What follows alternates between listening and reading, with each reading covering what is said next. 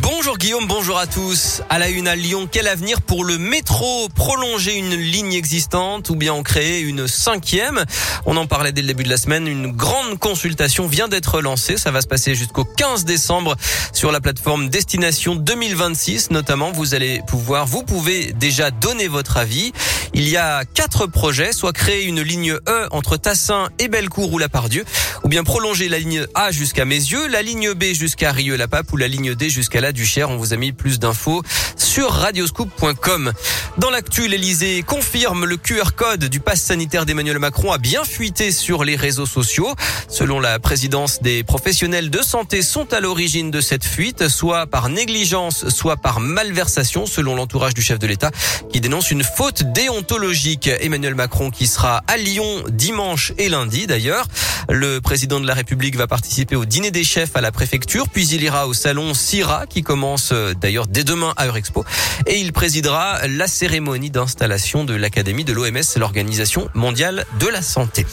Le faux chauffeur VTC de retour au tribunal. Un homme de 39 ans est rejugé devant la cour d'assises de la Loire. Il avait été condamné à Lyon en 2020. 16 ans de réclusion criminelle pour le viol de trois jeunes femmes. Il a fait appel. Il se faisait passer pour un chauffeur VTC et avait repéré ses victimes à la sortie d'une boîte de nuit lyonnaise, profité de leur état alcoolisé pour abuser d'elles. Le rappel des faits avec Céline Bouchard Le mode opératoire était visiblement bien rodé à trois reprises entre janvier et mai 2016. L'accusé qui positionnait sa voiture près d'une boîte de nuit du 7e arrondissement a pris en charge les victimes tard dans la nuit.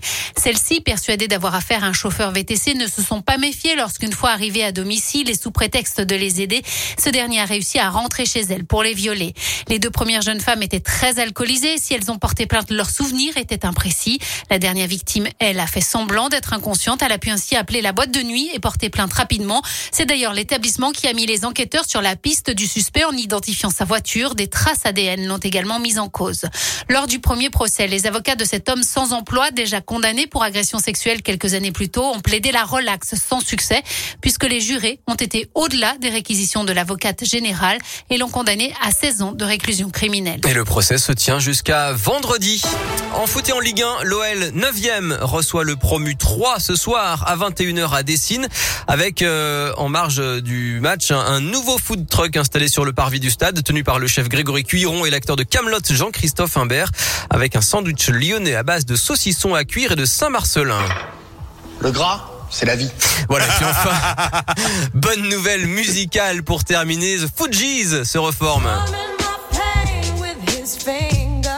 Mythique de Lorini, les Wyclef Jean, s'offre une tournée internationale pour les 25 ans de l'album The Score. Ils vont passer d'ailleurs en France à la Défense Arena. Ce sera le 4 décembre et, les préventes seront dispo dès demain. Ils ont dû recevoir leur feuille d'impôt sur le revenu, à mon avis. Il n'y a pas de hasard.